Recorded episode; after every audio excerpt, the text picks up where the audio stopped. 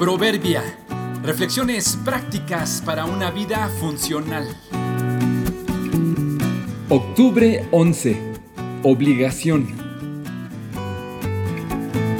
Siempre serán mejor las acciones de prevención que las de corrección.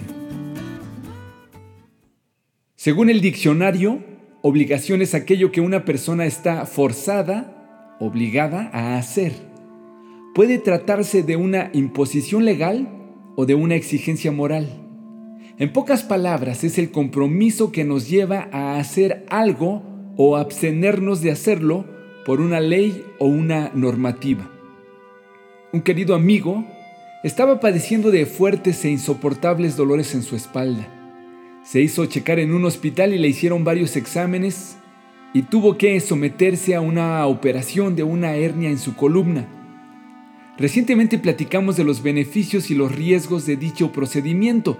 Le pregunté que si estaba preocupado y me dijo que en casos como este, el dolor te obliga y te hace enfrentar lo que sea con tal de que desaparezca. Aunque estuvo tomando fuertes medicamentos, aún así seguía con el terrible padecimiento. Lo único que pudo eliminarlo fue someterse a una operación. Su expresión, el dolor te obliga, me hizo recordar que hay otros factores que obligan.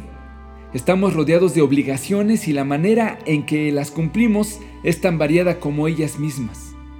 En muchos casos las enfermedades nos obligan a hacer lo que deberíamos hacer estando sanos.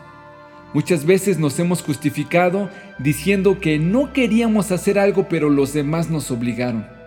Nos obliga el hambre, nos obligan las crisis, nos obliga el salario, nos obliga el gobierno, nos obliga el jefe, nos presionan los amigos. Nos puede motivar cualquier cosa a la que le veamos beneficio o le tengamos respeto o miedo. Uno de los mejores casos de obligación es ser obligados por el deber. Hacer lo que hacemos porque sabemos que lo debemos hacer. El otro caso es estar obligados por amor. Parece que cuando le vemos sentido a lo que hacemos, pasa de ser una carga a una responsabilidad y ésta se vuelve mucho más manejable. La reflexión hoy es con el propósito de analizar tus obligaciones y cómo las estás cumpliendo, pero también con la idea de retarte a no esperar que la enfermedad, los daños y las consecuencias te obliguen. Recuérdalo, el hubiera no existe cuando tenemos que pagar las consecuencias.